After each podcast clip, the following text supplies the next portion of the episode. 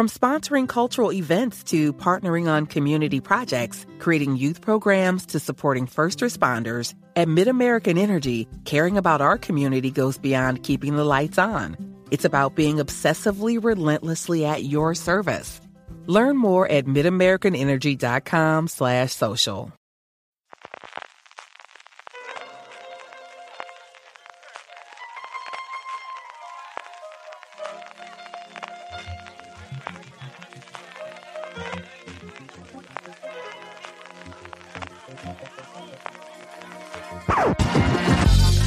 Bienvenidos a FDS Review, el programa de Fuera de Series, donde cada semana analizamos, comentamos y debatimos sobre nuestras series favoritas. Esta semana es el turno de una de las obsesiones favoritas de la redacción de Fuera de Series, la serie de True original de Movistar, Muerte en León, que este mes ha estrenado una película y se ha reestrenado a través de HBO España con un documental subtitulado Caso Cerrado.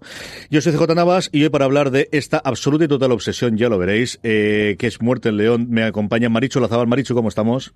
Muy buenas, pues aquí en, en, el podcast de mi vida para hablar de semejante caso. Vamos, la, la, ocasión la pinta calva. Y si a Maricho le gusta esto, ¿qué voy a decir lo que le gusta a este documental a Alberto Rey? Alberto, ¿cómo estamos, querido? Bueno, yo es que es de, es de los productos audiovisuales que más veces he visto, que más he analizado. O sea, yo ya lo tengo deconstruido mil veces en, en pequeños elementos eh, a cual más absurdo.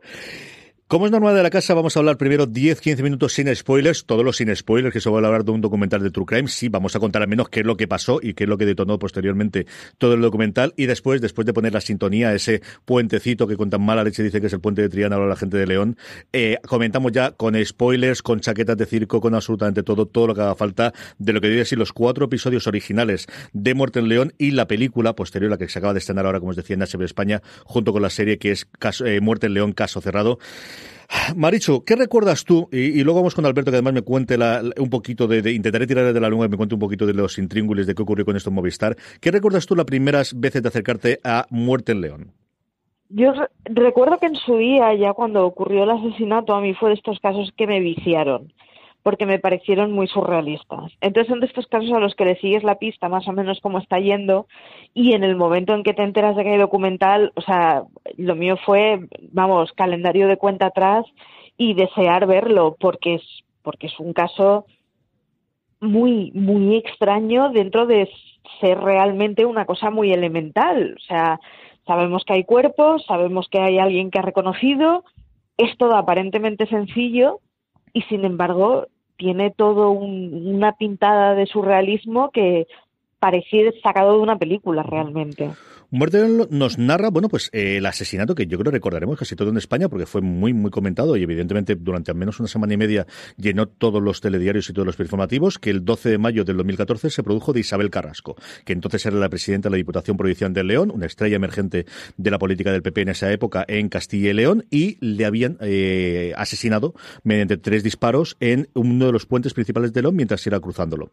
La policía acusa a dos, eh, a una madre y una hija, son eh, y son las acusadas de haber llevado adelante el asesinato. Y un poquito después de, de tiempo después sería una policía local amiga, Raquel Gago, de eh, la hija, Monserrat González y Triana Martínez, Triana era la hija, la que sería acusada como cómplice y las que serían juzgadas. Y de alguna forma eso es lo que nos va a contar el primer documental que es el distinto proceso de qué ocurrió, el trasfondo que tenga y posteriormente el juicio y el resultado del juicio inicial en la primera audiencia de, eh, del caso del asesinato de Isabel Carrasco. Alberto, ¿tú qué recuerdas la primera vez que, que oíste hablar de, de Muerte en León cuando era un proyecto de un tal Justin Webster? Pues yo recuerdo que eran los, los creo que el, el, el, documental se gesta en el cambio de Canal Plus a Movistar Plus, o sea, esos momentos convulsos de qué pasa, de qué va a pasar con esta, con esta tele, ahí es cuando se está, se está haciendo. Pero el documental se estrena eh, directamente ya en Movistar, es uno de los primeros productos, de las primeras producciones propias eh, iba a decir de ficción, pero seriadas. La, quizá no sé si la primera, pero estaba en la primera jornada jornada de, proyectos. Y Justin Webster a mí no me constaba absolutamente de, nada. Luego, luego empezaba, luego empezaba a constarme y mucho. Creo que, que justo después de, de Muerto en León vi, vi El fin de ETA, que es un documental que a mí me, me parece fascinante. Pero lo que has contado antes, si me podías tirar un poco de la lengua de lo que pasaba en, Movistar, era una cosa muy curiosa, porque mmm, recuerdo que nos pasaron unos, unos screeners, creo que los dos primeros episodios, y es la típica cosa que, que, pereza, qué pereza, porque entonces eh, tampoco había, había tanto, tanto true crime o tan buen true crime. Y, y entonces yo recuerdo que, que además me acuerdo de quiénes fuimos, que éramos eh, Isabel, Isabel Vázquez, Rosa Belmonte y yo, los vimos flipamos. Y era, ¿y el siguiente cuándo lo emitís? Esto coincidió con que, con que Movistar, por aquel entonces, lógicamente estaba promocionando no solo su, su, su canal cero, que fue que era como el, canal eh, señero de, la plataforma, el que tenía más producción propia, el que tenía entretenimiento, eh, sino todos sus productos de ficción. Y nos encontrábamos con que yo, que trabajaba en varios programas de, de cero, eh, la promoción de Muerte del León era una no promoción.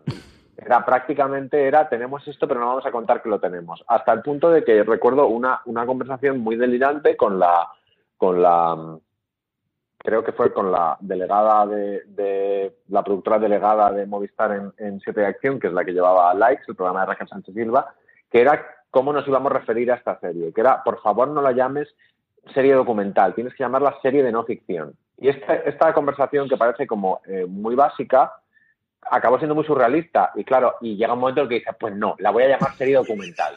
Porque me parece una estupidez esto, pero no, no fue ninguna estupidez. Y de hecho, eh, el resto de los episodios no voy a decir que se emitieran de tapadillo, pero desde luego no recibieron la promoción que habría recibido, por ejemplo, esta serie ahora quizá en, en, Movistar Plus también, pero vamos, desde luego en un Netflix o en un HBO, que es la que ha hecho más campaña por la película, esta documental resumen con esta pequeña coda, eh, en cualquiera de esas plataformas, Monten León ahora habría sido anunciada a bombo y platillo porque lo vale. Alberto no dirá de tapadillo, ya lo digo yo, sí, se estrenó total y absolutamente de tapadillo, sin conocer, y, yo era un caso que me fascinó en su momento cuando ocurrió, que es cierto que de repente se borró totalmente, en una época muy convulsa en España en, en 2014, y, y, al final todo fue por otro lado, y los inicios de la crisis y después de las elecciones, y desapareció totalmente de las portadas de los periódicos, y recuerdo cuando se anunció de, oye, que parece que esto de Movistar van en serio, que no solo van a hacer Canal Plus y van a coger lo que ya hay, sino que los tíos se van a poner delante, y de repente, como os digo, yo... Eh, recuerdo los mensajes que nos cruzábamos la gente que lo estábamos viendo de, pero estáis viendo esto, pero de verdad esto es posible, pero de verdad hay. Y se murió el sueño de los juntos, una serie que llegó como dos o tres años antes del boom de True Crime. Eh, Maricho, que además tú eres la persona que habitualmente en fuera de series mm, comenta todas las series documentales que nos está llegando de Netflix, de HBO, del resto de la plataforma, fue una adelantada a su tiempo y ahora, menos mal que de España, la ha rescatado un poquito. Menos mal y del todo. Y de hecho, si recordáis, Isabel Carrasco llegó afuera de León porque era aquella política que tenía una docena de cargos y era la referencia que había llegado. Y de ella se habló mucho en su momento porque era la caricatura de bueno pues una señora que medía lo que yo muy rubia con un un potrollón de cargos y, y muchísima fuerza. Y entonces era uno de esos personajes de los que habitualmente había chascarrillos. Sucedió lo del puente se llenaron completamente los medios de comunicación y tal como vino se fue y del documental, bueno, yo tú tenías la, lata, o sea, se te oía un programa tras otro hablar de Muerte en León. O sea, yo llegué al documental siendo, o sea, siendo abonada de Movistar Plus porque me hablaron de él, no porque fuera una cosa que, con la que te cruzaras, ¿no? Y es una cosa muy llamativa porque es un documental que está muy bien hecho, que narrativamente tiene mucha fuerza, que el caso es que lo tiene absolutamente todo si hubiera venido de nuevas estrenado ahora, ostras, hubiera sido un caramelito de audiencias, páginas y absolutamente todo, porque realmente es, es una historia pues, pues muy extraña, con, con unos ingredientes caricaturescos que quedan completamente para hablar de ella. Yo sí recuerdo ser muy pesado con ello en fuera de series, me culpa, mi grandísima culpa, lo recuerdo perfectamente. Y a mí la otra cosa que me ha llevado mucho la atención también, Alberto, es cómo ahora recupera HBO España, ¿no? Y al final, eh, Movistar Plus decidía, y que me sigue apareciendo cuando veis al principio los anuncios con la colaboración de Movistar Plus en la financiación de la producción original, pero como Webster después, buscando comprador, decide llevar esta película, que luego hablaremos sobre ella lo que puede aportar, lo que deja de aportar en la serie, la parte con spoilers, la lleva a HBO España con la parte de prestigio, pero indudablemente con menor alcance, no nos vayamos engañado lo que puede tener un Movistar Plus o indudablemente un Netflix. Sí, bueno, supongo que también tiene que ver con que la persona encargada de estos contenidos en Canal Plus, Miguel Salvat, ahora es el director general de, de, HBO España, entonces ya había una relación, digamos que ya recogen el teléfono.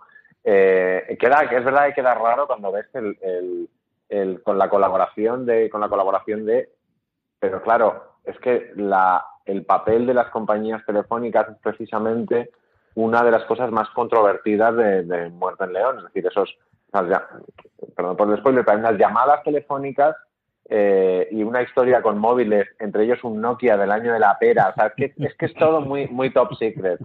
Eh, y claro, mm, supongo que a una, que a una que a una operadora de telefonía igual esos temas no le hacen gracia, pero además pasó, pasó en, más, en más programas. Eh, recuerdo un reality que se llamaba La Huida, en el que también había un jaleito con, con localización a través de móviles y, dices, bueno, Movistar, no puedes producir tú mil millones de cosas, que tienes que producir algo donde el problema es una localización por un móvil. Mm, pues lo lógico es que lo lógico es que es que esta serie hubiera seguido en Movistar, pero claro, o seguido promocionada en Movistar, pero evidentemente si la primera tanda eh, la, la, emites, porque eso sí que no les vamos a, quitar el mérito, la serie se emitió y se colgó y estaba ahí, eh, pero no la promocionas, evidentemente no vas a hacer nada por mantener el, el, el, caso, sobre todo cuando además el, el público que, que, encontraron quizá no era el que ellos pretendían, pretendían eh, nutrir. O sea, no, no es el, el, espectador de El Objetivo y de Gloria Serra el que ve Muerte en León. Yo veo Muerte en León porque veo VIP y porque, y porque veo eh, Arrested Development prácticamente. a mí me, esa parte eh, eh, absolutamente astracanada es quizá la que más me interesa. The Good Fight no es esto. Yo os digo yo que no. no, lo es, no lo es en absoluto. Y vamos a ir, vamos con la parte con spoiler, que estamos ya todo el ojo por hablar de, de, todo esto. Vamos a hacer como siempre hacemos, ponemos la sintonía y a la vuelta ya hablamos con tranquilidad de Muerte en León con todos los spoilers del mundo.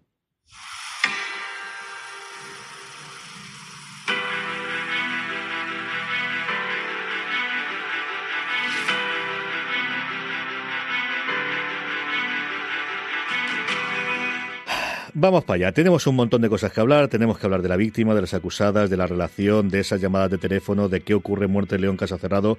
Pero yo no puedo resistirme, eh, Maricho, a que empecemos con lo que estábamos comentando al final de la parte sin spoiler, que es el aspecto estético. ¿no? Ese choque de bruces con la realidad y esas mm, toda la parte estética que tiene la serie, que creo que es crea su propio mi universo, igual que cualquiera de los grandes true crimes. Al final creas un microcosmos o conoces ese microcosmos en el que sucede. Esto es algo que tenemos clarísimo desde el primer momento en, Muerte en León.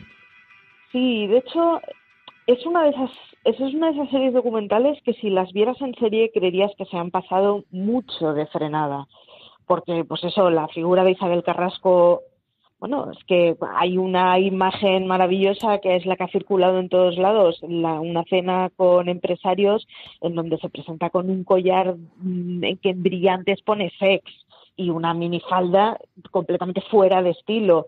Pero es que por otro lado tienes a Triana que cuando está haciendo declaraciones ante un juez no dice mi padre o el señor tal, dice es que papá me dijo, es que papá me hizo, mamá me dijo, todo en cualquiera de los puntos estéticos que plantees es, es ostras, es que sobrepasa el pintoresco.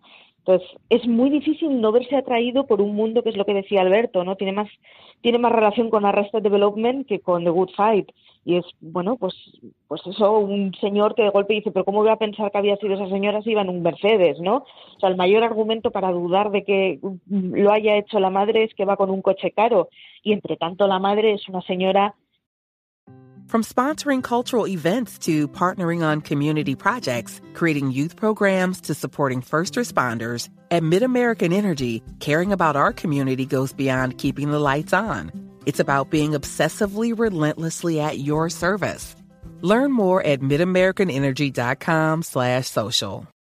Menguada y pequeña que no te la imaginas comprando un arma y haciendo pruebas de cómo se dispara. O sea, es absolutamente todo un sinsentido dentro de una historia que es aparentemente muy sencilla y que bueno, que luego tiene el girito final ese de, bueno, igual no era tan sencilla como nos lo habíamos como habíamos visto siempre y nunca pusimos en duda absolutamente nada, ¿no? Entonces, es, es uno de esos casos que es completamente atractivo y que es fantástico eso, su estética, su absolutamente todas las líneas de diálogo es una es un documental que traducido perdería. O sea, hay que ver a una señora de 40 años diciendo es que ¿cómo iba a decirle a papá que me estaba llamando por teléfono fulanito? Que tienes 40 años. Es todo muy raro. Y por si tenemos poco, Alberto, luego tenemos la jueza de instrucción vestida de domadora de, de, circo. Es que es una cosa detrás de otra. Yo empiezo a apuntar la cantidad de cosas que me llaman la atención, simplemente desde el punto de vista estético. Esas sillas de ese jurado, e, es que es una cosa alucinante, Alberto. Alucinante, alucinante, alucinante. Al final es nuestro Fargo, mm. es decir, es un, es un universo, eh, y sobre todo tiene, tiene, hay muchas lecturas en León, y una de ellas es el desconocimiento que hay, eh, o el desconocimiento o la, o la falta de, de mm, vertiente pop que tiene lo castellano. Castellano o lo mesetario, porque siempre lo en León se me van a, se me van a poner enfermos como escuchan esta palabra. Pero esta, esta, esta España, que no llega a ser la España vacía de Sergio Molino, pero que es eh, esa España adusta, fría, sobria, eh, de gente, eh, estos fuentovejunas, porque al final esto da también un poco un fuentovejuna, eh, toda esa, la estética de, de Muerte en León bebe también de esa, de esa ética, ¿no? De, de provincias, de, de mm, eh, a ver, es lo más parecido que podemos tener a un, a un Viena o a un Estocolmo cuando dices, hoy qué, qué civilizadas las, las, las, ciudades nórdicas, sí, pero son eso también. Sí, sí, sí, total. Es gente, es, es, hay un momento en el que, en el que varias personas durante el documental dicen es que podría haber sido el crimen perfecto, pero no porque nadie les hubiera visto, sino porque nadie habría hablado. Eso es lo que, lo que tiene interesante y eso también se transmite pues eso a esa estética provinciana, ellas dos declarando con esos abrigos de Moncler y de Belstaff que dices, tía, son carísimos y los tienes que enseñar, pero es necesario que estés en el juicio abrigada hasta arriba, la madre con manoplas circulando por todos, por todos los sitios. Hay determinadas decisiones estéticas que tampoco son degradantes, es decir, no, te están, no es un mundo kitsch, no es un mundo trash, no es, no es John Waters, pero es como un universo paralelo de mm, medio pijo de provincias, medio, eh, medio delibes, tan particular que no entiendo cómo luego a la hora de hacer eh, series de ficción eh, un poco humorísticas sobre la España profunda, nos fijamos en Fargo y no en esto. Sí. yo, la otra que tenía es el, el cómo es el desarrollo del juicio en sí, ¿no? Tan acostumbrados que estamos a las series americanas con esos parlamentos perfectos y sin ninguna duda por parte ni de los testigos, ni de los abogados, esos giros que van a tener del guion los abogados que dominan la sala y que se plantan en medio de los juzgados. Y aquí ves una cosa totalmente distinta en el que los propios abogados se equivocan, cometen erratas a la hora de hablar, eh, hacen giros, no saben lo que están preguntando, mm, se quedan parados, no saben por dónde seguir, están sentados, ¿no? Que yo creo que la parte estética. Luego la declaración final del jurado, que no tiene absolutamente nada que ver con lo que habitualmente vemos en las series americanas, es otra cosa que también me ha fascinado y me ha gustado muchísimo, muchísimo con la parte estética. Marichu, vamos con con la víctima. Yo creo que tú que además es la, quizás de, los tres, Alberto y yo vemos una barbaridad de True Crime, pero yo creo que tú está ahí, no ganas por la mano. Yo creo que es quizás el documental de True Crime que he visto que mejor retrata a la víctima, que mejor recuerda de, ojo, que aparte de los acusados y de aparte de los posibles asesinos o no lo sean, hay una víctima detrás Evidentemente porque la persona más importante que teníamos dentro del, del, juicio, porque a diferencia de lo que normalmente ocurre en los True Crimes, no eran víctimas anónimas, pero yo creo que esa recreación de quién era Isabel Carrasco, en quién se convirtió ella, de dónde venía, de dónde fue, es quizás el mejor documental que he visto de toda la oleada que hemos tenido, pues posiblemente de Making a Murderer, si me apuráis, desde Serial en la parte de podcast y posteriormente en la parte de vídeo desde The Jinx originalmente o, o más recientemente de Making a Murderer, que mejor cuenta esa parte, Maricho. Sobre todo yo creo que es porque siempre que ves un true crime, al final hay una persona que es un foco atractivo y es un personaje que es una delicia.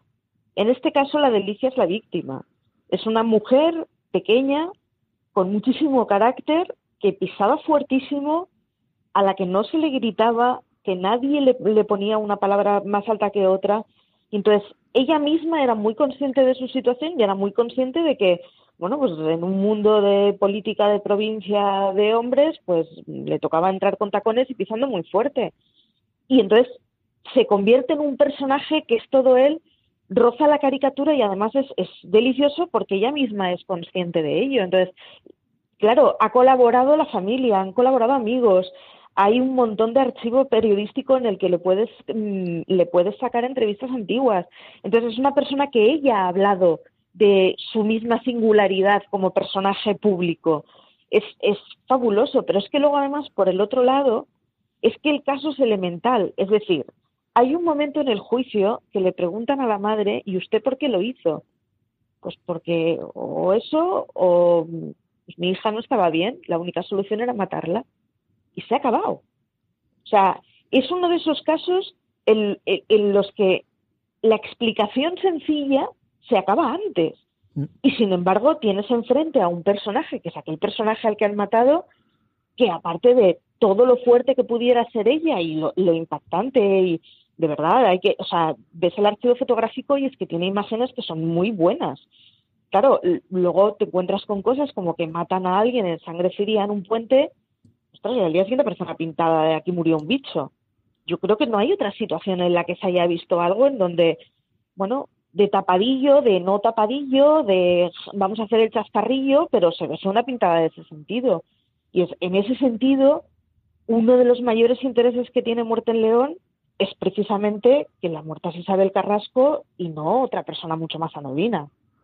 Y que además, Alberto, la podemos ver en distintos momentos, hablando como ella misma en esa entrevista maravillosa que tiene eh, a venderse ella misma dentro de la Diputación. Una persona fuerte, una persona independiente, pero una persona con muchísimos enemigos dentro del partido, dentro del propio León, que manejaba la Diputación. Es decir, yo creo que es de, un retrato de.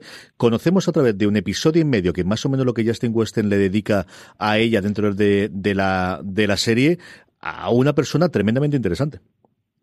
Sí, es una de a mí me, fascina la capacidad que tiene el Partido Popular de generar estas mega mujeres a las que yo no les votaría jamás, pero les daría el, dominio del mundo si estuviéramos en una situación de emergencia. En plan, eh, bueno, no hay democracia, pues que gobiernen Rita, Esperanza y Isabel Carrasco.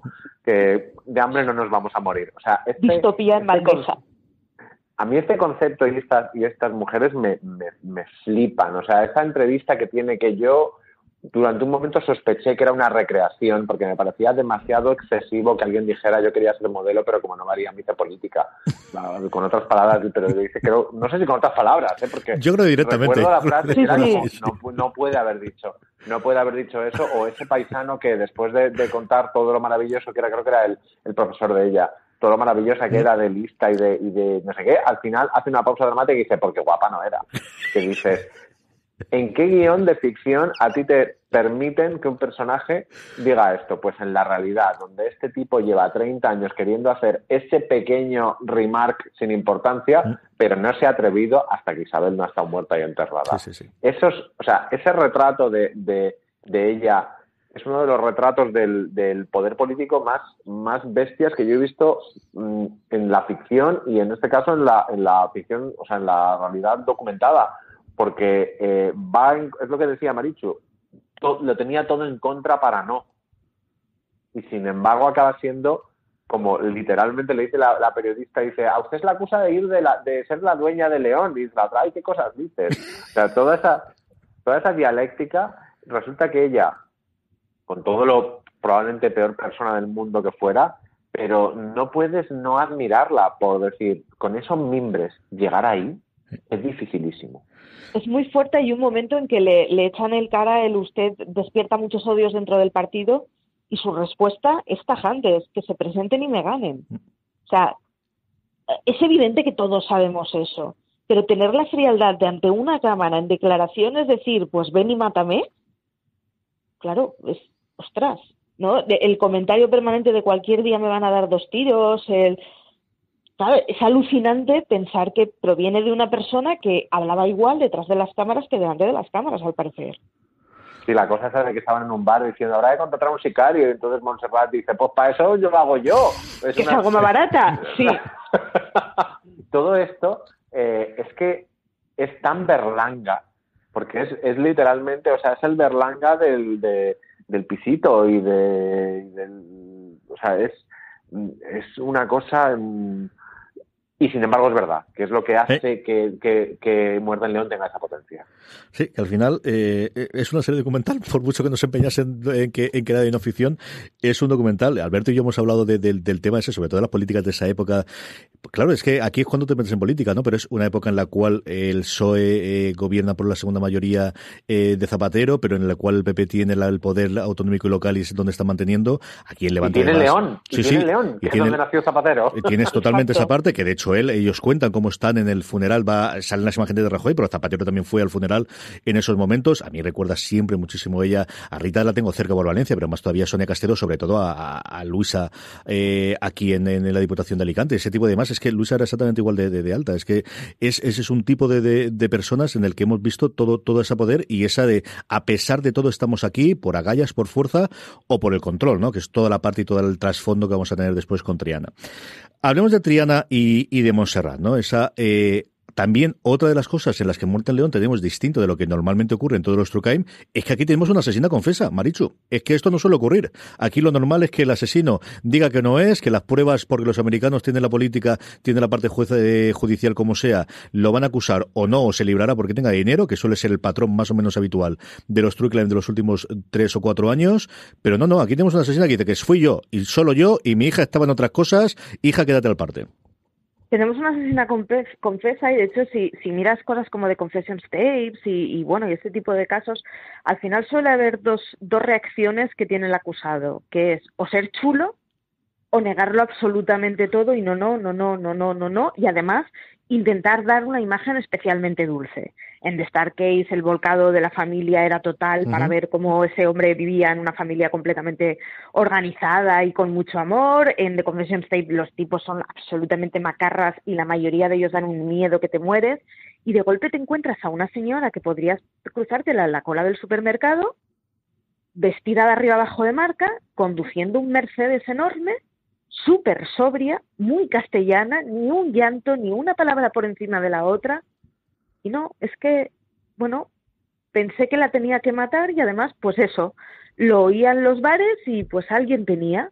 Es como, claro, te, desarma completamente. O sea, yo me imagino a esos abogados que dicen, bueno, ¿y ahora qué hacemos? Pues una señora que efectivamente, pues, pues dice que sí, pero además con una tranquilidad y con un yo ya he hecho mis deberes, ahora que venga lo demás y ya, esto ya no me toca a mí, que es alucinante. Y luego, por otro lado, el papel de Triana es completamente eh, caricaturesco, es una señora de cuarenta y tantos años que parece completamente atemorizada, que hace unas referencias a sus padres completamente locas, o sea, una persona adulta que tiene dos líneas de teléfono para esconderle una al padre para que no le mire a quien llama y sin embargo no hablan, o sea, no es la narración de qué malo es el padre porque vive en una situación auténtica control, es, es como mucho más natural y como mucho, pues, pues, pues claro, no se lo podía contar a papá. Todo es, bueno, es, es que ya te digo, si hubieran hecho una película de eso hubiéramos pensado que se han pasado cuatro pueblos, no puede ser cierto. From sponsoring cultural events to partnering on community projects, creating youth programs to supporting first responders, at MidAmerican Energy, caring about our community goes beyond keeping the lights on. It's about being obsessively relentlessly at your service. Learn more at midamericanenergy.com slash social. Life is full of things to manage. Your work, your family, your plans, and your treatment. Consider Kesimpta ofatumumab 20 milligram injection. You can take it yourself from the comfort of home. If you're ready for something different, ask your healthcare provider about Kesimpta and check out the details at kesimpta.com. Brought to you by Novartis Pharmaceuticals Corporation. Y sin embargo lo es. Mira qué cosas alucinantes de las declaraciones que ellos tienen de la relación, de la relación con su padre, que no se nos olvide que al final es el jefe de policía de Astorga y todo cierra el juzgo, aparte de que todos estén afiliados al partido igual que Isabel Carrasco. Alberto, a mí de todo esto lo que me alucina es cómo compra la pistola. Es que yo me voy al mercadillo, conozco a uno y entonces, no me acuerdo si era, iba, a decir Eustaquio, no se llama Eustaquio, pero todos me entendéis, está, y la siguiente declaración, que creo que es uno de los momentos eh, más mejor narrados de la edición del documental es, bueno, pues que resulta que este está muerto. Es un momento de, mm, Alberto, que yo estoy en Alicante, que voy habitualmente al rastro en Madrid. Chico, yo estoy comprando una pistola, no es una cosa que a mí se me ocurra de preguntarle a alguien que tenga ese puestecillo allí en el rastro. No sé cómo funcionan las cosas allí en, en otros lugares. ¿eh? No, es, es, surrealista, ¿no? y, y eh, citabas tú al padre, ¿no? El padre es también un personaje como de los Monty Python. Hay un momento en el que dice, el padre puso eh, tierra de por medio y dice, ¿dónde se trasladó? A, a Sorga, ¿no? ¿no? O sea, que está como a 50 kilómetros. es un poco, eh, vamos a ver, o sea, no, o sea, todo, todas las, no es tanto una, eh, es, es, cierto que en los True Crime pasa una cosa y es que las decisiones de los personajes, así entre comillas, eh, son incorrectas que es algo que la ficción no le permitimos y al truco en sí. Pero aquí es que no sean incorrectas, aquí es que directamente la gente da respuestas a preguntas que no le han hecho. Y dices, vamos a ver, ¿por qué esta persona hace esto si no ha pasado nada? O sea, todo, pero ahí debajo, en, tanto en la relación, por ejemplo, de Triana y de, y de su madre, o la relación de Triana con Raquel Gago, que luego hablaremos, hablaremos de ella, hay una cosa muy interesante y casi filosófica y que viene, y que viene a cuenta lo del crimen perfecto. Eh, la relación que une a dos personas, solo, si, si, las dos personas la mantienen en secreto, o sea, un secreto guardado por dos personas puede ser un secreto siempre. Y esto es lo que tiene, lo que tiene mucho muerte en León. Es decir, ¿qué une exactamente, más allá de clichés de, de lesbianas reprimidas y de, y de amigas enloquecidas, qué une a Triana y a Raquel Gago? Pues no lo sabemos. Y, y se lo van a llevar a la tumba, como exactamente por qué están tan absolutamente infantilizadas eh, las dos, porque son como dos niñas. Y, y, y, Raquel además una niña especialmente guarra, después de ver las, las fotos del coche, que aquello era una cosa dolorosísima y Monty Pythonesca absolutamente. Pero eso, o sea, esa parte de las relaciones ocultas, que no hay un guionista que haya dicho, bueno, voy a darte una, un atisbo para que tú puedas cuadrar por qué esta persona hace esto. Hay cosas que no sabemos por qué las hacen y no sabremos por qué las harán. Marichu, vamos con Raquel, porque mira que hay personajes en, en, toda la trama. Tenemos abogados, tenemos los fiscales, tenemos a la juez de instrucción, que es el gran descubrimiento de la película posteriormente. Tenemos evidentemente a Isabela Monse y a, a, Triana.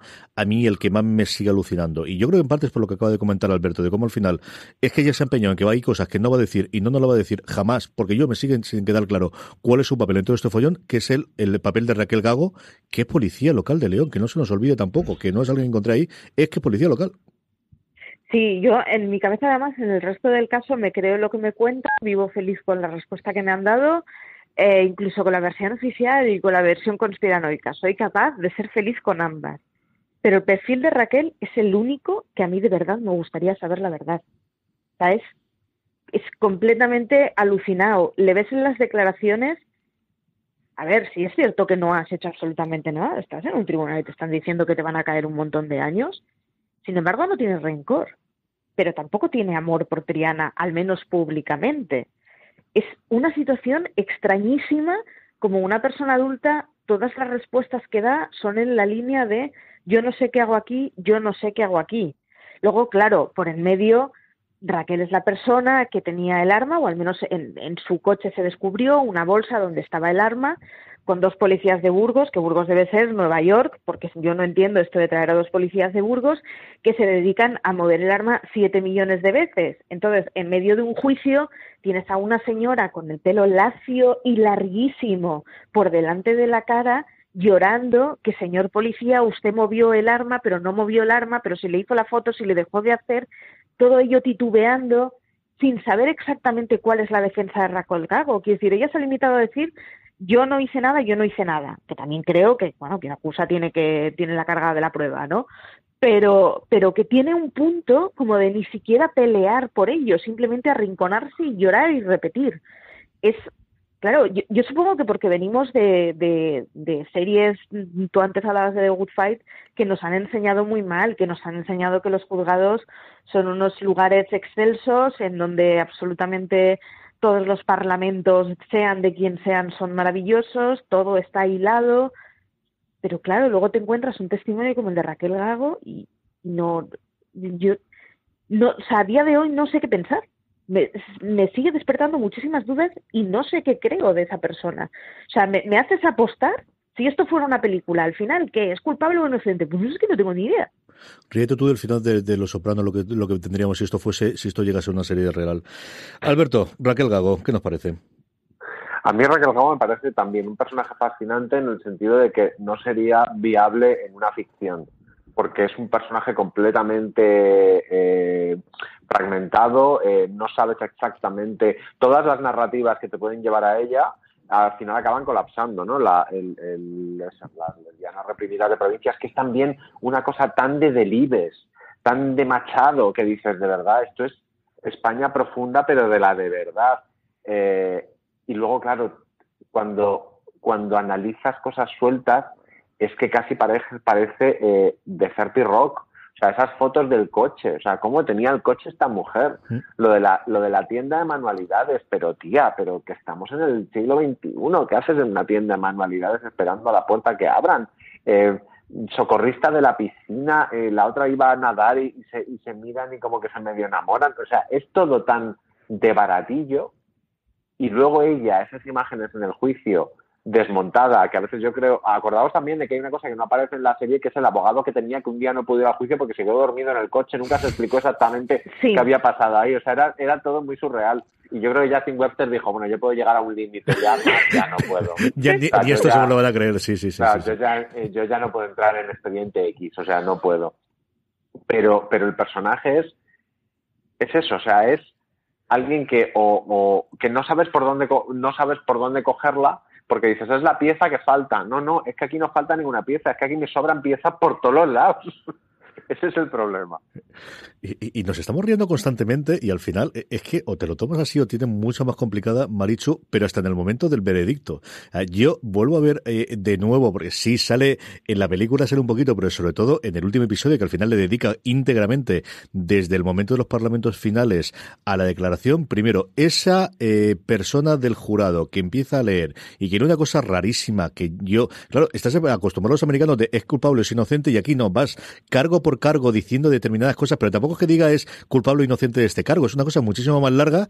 Y luego llega el juez y dice, por lo que ha dicho el jurado, no me ha gustado y entonces decido que al menos la reacción la cambio, que es el momento que dices, no, esto ya no puede ser, esto no puede ser verdad. Pues sí, sí, que no es en la serie, que es así, que ella la, acusa, la condena el jurado de asesinato y el señor juez de primera instancia decide que no, que eso le parece muy exagerado y solamente va a ser encubridora. A mí hay varias cosas que me parecen maravillosas. Una es eh, el juez haciendo de su capa un sallo, que es evidente que puede. Quiero decir, entiendo que sabrá más de leyes que yo, pero es como, pues no, he entendido nada. Llevo cuatro horas viendo una serie y no la estoy entendiendo. Y luego eh, la reacción de, de Triana y de Montserrat. Triana aún está un poco más contraída, pero Montserrat tiene un rollo de, pues ya hemos acabado, ¿no?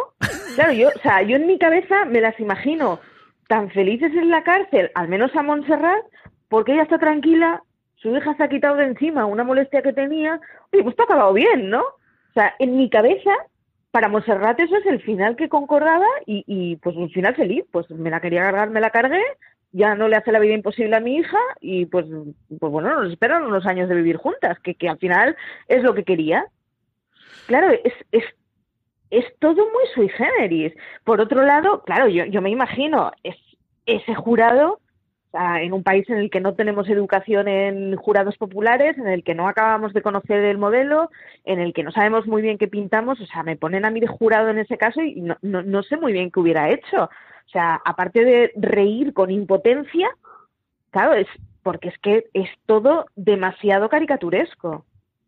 Es otra muestra de que al final, yo no sé si es jurado o juez, cada vez que, veo una cosa de este, cuando a lo mejor es el jurado, cada vez que me dice, lo mejor es un juez, vaya locura de veredicto, y eso sí, lo que vemos posteriormente es, cada vez que apelan los abogados defensores a una instancia superior, le suben las penas. Alberto, otro gran éxito de crítica público por parte de estos, ¿eh?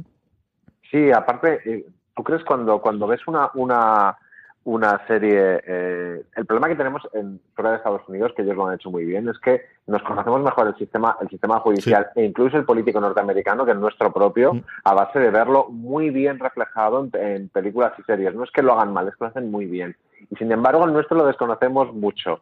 Pero a veces daba la sensación de que lo que estaban haciendo en ese juicio se parecía más a lo que habían visto en las películas que probablemente era lo más cercano que hubieran visto a un juicio por asesinato en un puente en León con una encubridora y con todo el chunguerío que había. O sea, tiene una mezcla de cosa de andar por casa y a la vez súper peliculera, ese abogado metiéndole patadas al diccionario y sin embargo siendo un personaje entrañable, porque dices, es que bastante tiene con lo que tiene, ¿sabes? Con este, con este, con este caso. Ella el lenguaje corporal, por ejemplo, de ellas dos, es, o sea, yo por ejemplo tengo un problema con Muerte en León, que, que lo, he, lo he hablado más de una vez con algún guionista, que es lo complicado que sería, lo interesante que sería como, como película, como serie de ficción, o sea, una, un basado en hechos reales, y lo complicado que sería eh, replicar todo para que lo que recibiera el espectador fuese lo mismo. Porque uno de la ficción intentaría que fuese coherente, o al menos, o sea, lo de la verosimilitud y la, y la credibilidad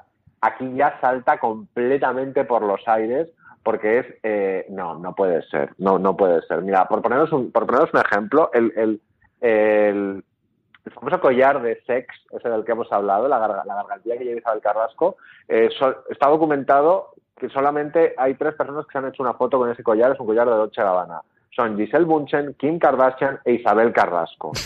tú, esto, no lo puedes plantear en una reunión de una, de una ficción. No puedes plantearlo a menos que digas, eh, o sea, a menos que sea la mala de Torrente. Es que Isabel Carrasco tiene eso, o sea, tiene, es, es casi una villana eh, de mentirijilla, ¿sabes? Entre lo, lo, pequeñaja que es, aquellas, aquellas faldas de Chanel demenciales, el, el que no se le movía a nadie, todo es tan peliculero en ese, en ese, en ese juicio y en general en toda la serie en general en todo el caso, que, llega un momento en el que en el que la capacidad de flipar eso y la verosimilitud salta por los aires. O sea, yo al final estaba absolutamente preparado para que esa persona a la que llamaba insistentemente Triana fuese Obama. O sea, me habría, habría pegado un respingo, pero tampoco habría dicho, habría dicho, ¿cómo te quedas, maricón? Pero, pero, pero no habría pagado la tele, ¿no? O sea, Entra te ponen te pone, y de hecho hablar con Justin Webster es muy, es muy interesante porque él está, él flipa. Y él dice que hizo esta serie porque flipaba. Y porque veía las noticias y decía, pero nadie está siguiendo esto. Pues no sé por qué no. El León, no sé. Habrá que ir a León, habrá que preguntarle a Marina, que conoce mucho esa ciudad. Sí, yo con Marina hablo varias veces de estas y, de hecho le hizo la entrevista la última que podéis leer en fuera de series a Webster y, comenta eso, lo que acaba de decir Alberto, de hice la serie porque no entendía absolutamente nada. Que tampoco es que me aclare mucho después, pero vamos, que yo la hice porque no sabía absolutamente nada. Alberto, nos ha hablado de, las llamadas, hemos introducido y con esto vamos terminando, que nos quedan nada, unos 15 minutitos para, para acabar el programa Marichu. Y los policías de Burgos, esos maravillosos policías de Burgos, estos sí son dos personajes de Fargo total y absolutamente, que nos llegan allí en el segundo episodio, que se nos quedan olvidados y que luego van a tener mucha importancia en el final del episodio y sobre todo, ahora hablaremos después de Caso Cerrado, porque hay ese hilo, ese hilo de los últimos cinco minutos del cuarto episodio en el cual se descubre de leche que aquí había un teléfono, que había una serie de llamadas que están desde el sumario desde el principio que nadie ha investigado y es que la acusada de asesinato y condenada a Triana todos los santos días del Señor hablaba con tres personas, con su madre, como sabíamos, con Raquel, como sabíamos, y una tercera persona que no es identificada en la serie, pero sí posteriormente en la película, que es Luis Estebanez, que es un asesor de la presidencia del gobierno de Castilla-León, con el que habló una hora y pico el día antes del asesinato, con el que intentó contactar una vez en su teléfono del despacho el día del asesinato, no lo consiguió, volvió a llamarle después al móvil durante tres minutos, habló con él y nadie ha siquiera deducido este testimonio de él en todo el caso, Maricho.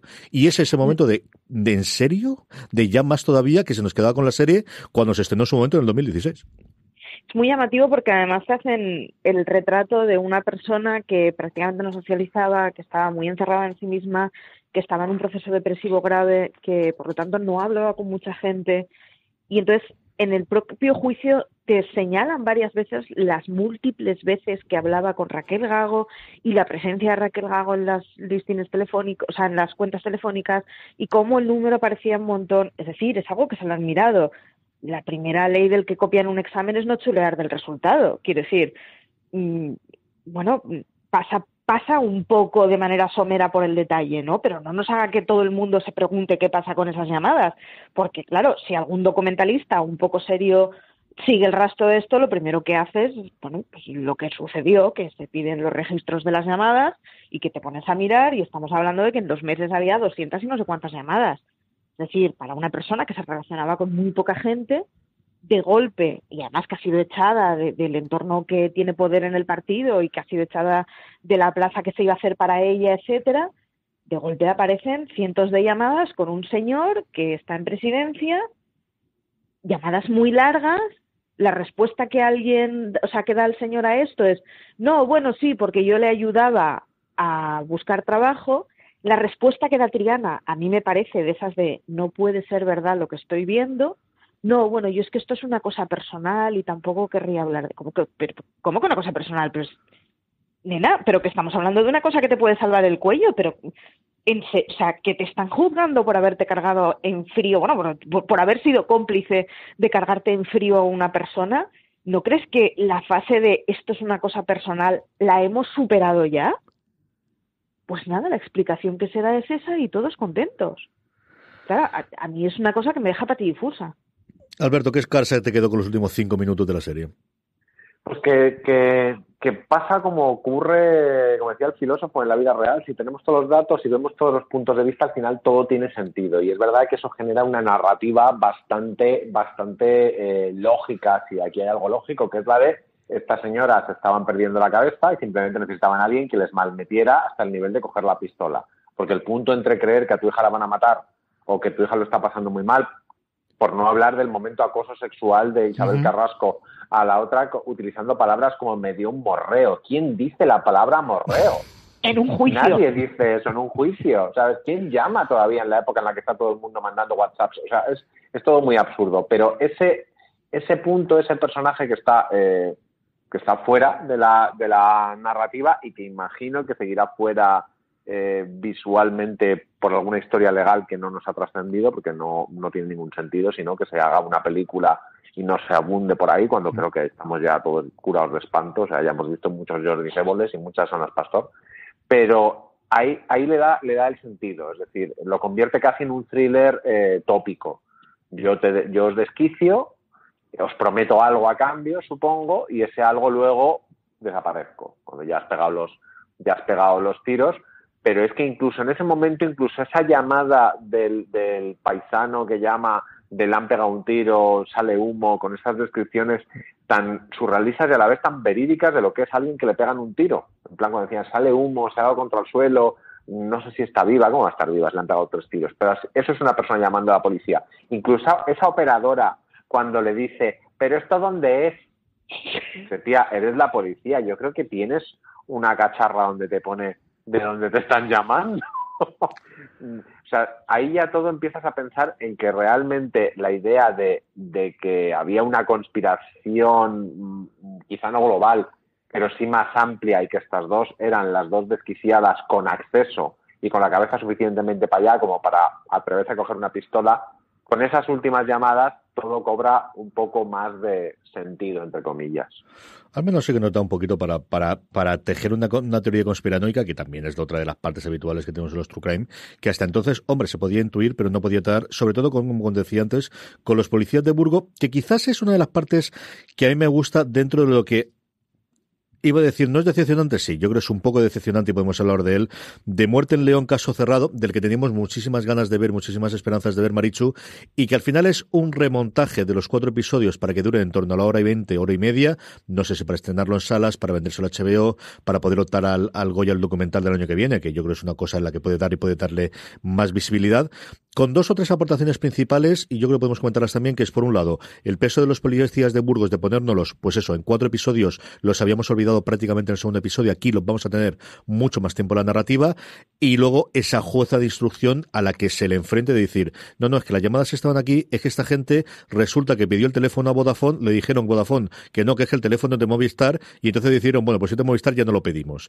Y ese momento de ella salir por peteneras, que es, esa mujer también va por política, o sea, si, ya no puede dejar puede ser jueza después de esto para política.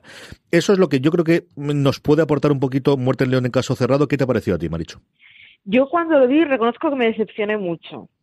Y, de hecho yo hice la crítica de caso cerrado y escribí a Francis en plan, oye, yo no le veo sentido hacer la crítica. Y hablamos con Marina y, yo creo que, que, dio la clave. Muerte en León, o sea, caso cerrado es exactamente lo mismo que habíamos visto. La única diferencia es que el punto de vista es completamente distinto. Teniendo las mismas declaraciones, salvo esa maravillosa chaqueta circense, da un punto de vista completamente distinto, con una narrativa completamente distinta a un caso que conocíamos entero. A mí desde ese punto de vista me parece interesante. No creo que aporte grandes informaciones, pero sí creo que aporta dos cosas. Primero, el, no, no, si los datos que teníamos son completamente válidos, lo que pasa es que los estábamos mirando de un foco igual equivocado. Y segundo, no, no, si, si con esto ya se ha intentado hacer. Es decir, la gran novedad que tiene Casa Cerrado son dos imágenes en negro, con letra en blanco, en donde dice, preguntamos a la policía y nos dijo que esto era un caso cerrado. Y aquí paz y después gloria. Es decir, apareciendo una prueba tan grande, no hay motivo para reabrir absolutamente nada. ¿Vale? O sea, no siendo más información que esa, es de las cosas que dicen, bueno, pues efectivamente, o sea, tiene sentido hacer un, una postdata solo para decir, no, no, es que lo hemos entendido, pero, o sea, lo hemos pillado perfectamente, había que seguir con la historia, pero olvídate, o sea, en este país se cierra un tema, se cierra un tema y ala, y tal día dan 20 años. Bueno, pues, o sea, yo, yo estoy segura que un tío que se ha obsesionado con una historia así, si no ha encontrado más es porque no hay forma de encontrarlo, así que será uno de esos misterios que pasarán los años, se morirán todos los implicados y seguirá el misterio para siempre. En cuyo caso yo reconozco que gozo como una gorrina y entonces pues hago saltar a la creatividad y esto para mí, vamos, del caso más mm, más planito que habíamos tenido de va una señora y mata a otra pasa a ser la fantasía de la conspiración mundial, porque dado que no me están dando respuesta, yo ya para mí esto ya es fantasía. Alberto, tres minutitos nos quedan para que me hables de qué te ha parecido Muerte en León, caso cerrado. Pues que de caso cerrado nada, eso es un poco también lo que lo que me, lo que me llega a mí. Es verdad que la parte del está muy bien porque es una serie, o sea, es una película pensada para los fans, con lo cual, como la veas con más gente en casa, vuelves a recuperar algunos momentos locos, algunos looks tremendos. Ahí, ahí por ejemplo, se ha cortado un poco Justin en quitarle ese punto de humor que muchos le veíamos y él nunca llegó a verlo, porque claro, cuando estás dentro es otra cosa, como la casa de Gran Hermano, dentro todo se magnifica. Pero, y, entonces el, documental tiene con la parte, o sea, la película documental, la parte de los policías, que a mí los supercops me fascinaban, porque eran, eh, eh, o sea, una panda de mequetrefes y de, y de, o sea, bueno, lo del coche meneado y las fotos para adelante, para atrás de, de, lo que habían hecho con ese coche, me fascinaba. Y luego, que hay una cosa que me divierte muchísimo de, de, de esta historia y es que da la sensación de que prefieren cerrar el caso antes de que salga de León. No, no, no, esto no te lo llevas a instancias superiores, esto lo dejáis aquí. Es casi Resident Evil. O sea, es, eh, no, no, no, no, cerrad la puerta de contención y, os, lo merendáis todos, todos ahí dentro. Y al final, eh, claro, no quieres sacar la, la enseñanza más cínica de todo esto, que es, ya, pero se la han cargado. Pero nos la hemos quitado en medio. Nadie llega a decir esto a cámara, pero la sensación que te da es literalmente esa. Es decir, esta, y en el, en el documental eso queda, queda bien cerrado desde el, desde el punto de vista de es que tampoco hay ningún interés. ¿Quién quiere reabrir esto? no sé, yo creo que todavía hay gente yendo al, al, cementerio y comprobando que Isabel Carrasco está dentro de la tumba. Porque, porque si alguien sale de su tumba para atemorizarte, esa es Isabel Carrasco. Sí. Y ahí la tenemos eh, a, Isabel muerta y a su pareja viuda y, y, sobre todo a su hija huérfana, ¿no? Que al final es otra de las cosas que, que yo pienso muy de vez en cuando porque suelo tener más por la, la parte de, de, la estraganada y lo, lo, golpe, pero lo que más me afectó a mí desde luego del documental se me había olvidado por completo y mira que, que yo creo que al final es eh, me ha culpa el primero de que se me olvida la víctima, aquí se me había olvidado por completo que tenía una hija, ¿no? Sí te recordaba a las hermanas, sí recordaba a las, a las amigas, pero para nada recordaba a la hija y al final lo que tenemos es una pobre chiquilla huérfana. En fin, que esto ha sido el comentario de eh, Muerte en León con su epílogo, esperamos por el momento, Muerte en León, caso cerrado. Un verdadero placer haber compartido estos minutos, contigo, Marichu. Nada, que lo, que lo veáis, que es que es un locurón y, que le sigáis la pista luego a cómo ha ido la vida carcelaria de ellas dos, que tiene un par de cositas divertidas. Don Alberto, yo he seguido enganchada. Don Alberto Rey, un verdadero placer haber hablado contigo una vez más, porque mira que lo hemos hecho veces de Muerte en León es que es nuestro barrizal, nuestro barrizal pop español favorito. Hasta que hagan documentales de Levante, que algo tengo que hacer ahí. Algo tengo que hacer, que aquí tenemos mucha materia también para, para los leoneses. A todos vosotros, eh, tenemos muchos artículos sobre Muerte del León. Tenemos la entrevista que Mariana Such hizo a Justin Wester ahora con el motivo del, del, estreno de Caso Cerrado. Tenemos la crítica que hizo de la misma, como os comentaba antes Marichu, y una columna maravillosa de Alberto llamado Muerte en León. Aquí murió un bicho y nació un serión cuando se estrenó la serie de nuevo en HBO España, junto con muchísimo más contenido, como siempre os digo, en Fuera de Series. Marichu Alberto, un abrazo y un beso muy fuerte a los dos y a todos vosotros, querida audiencia, un abrazo y recordad, tened muchísimo cuidado y fuera.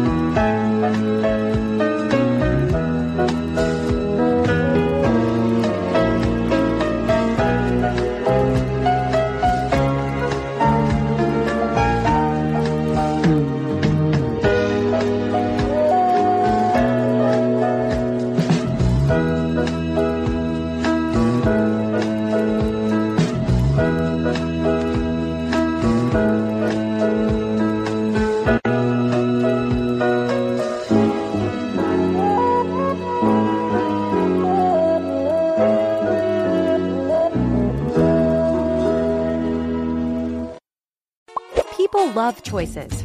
This holiday season, give Choice gift cards and let them choose their own gifts. It's genius. Available in stores and at giftcards.com. Buy now. Woodhouse Nissan offers a variety of SUVs and crossovers to fit your lifestyle. Whether you're looking for an SUV with high towing capability or a crossover with all wheel drive, you can expect a variety of safety features, plenty of seating, ample cargo space, and innovative design to tackle virtually any adventure. Explore the Nissan lineup of SUVs and crossovers featuring Rogue, Rogue Sport, Kicks, Murano, Pathfinder, and Armada. Visit one of our two Nissan locations or shop online at woodhouse.com.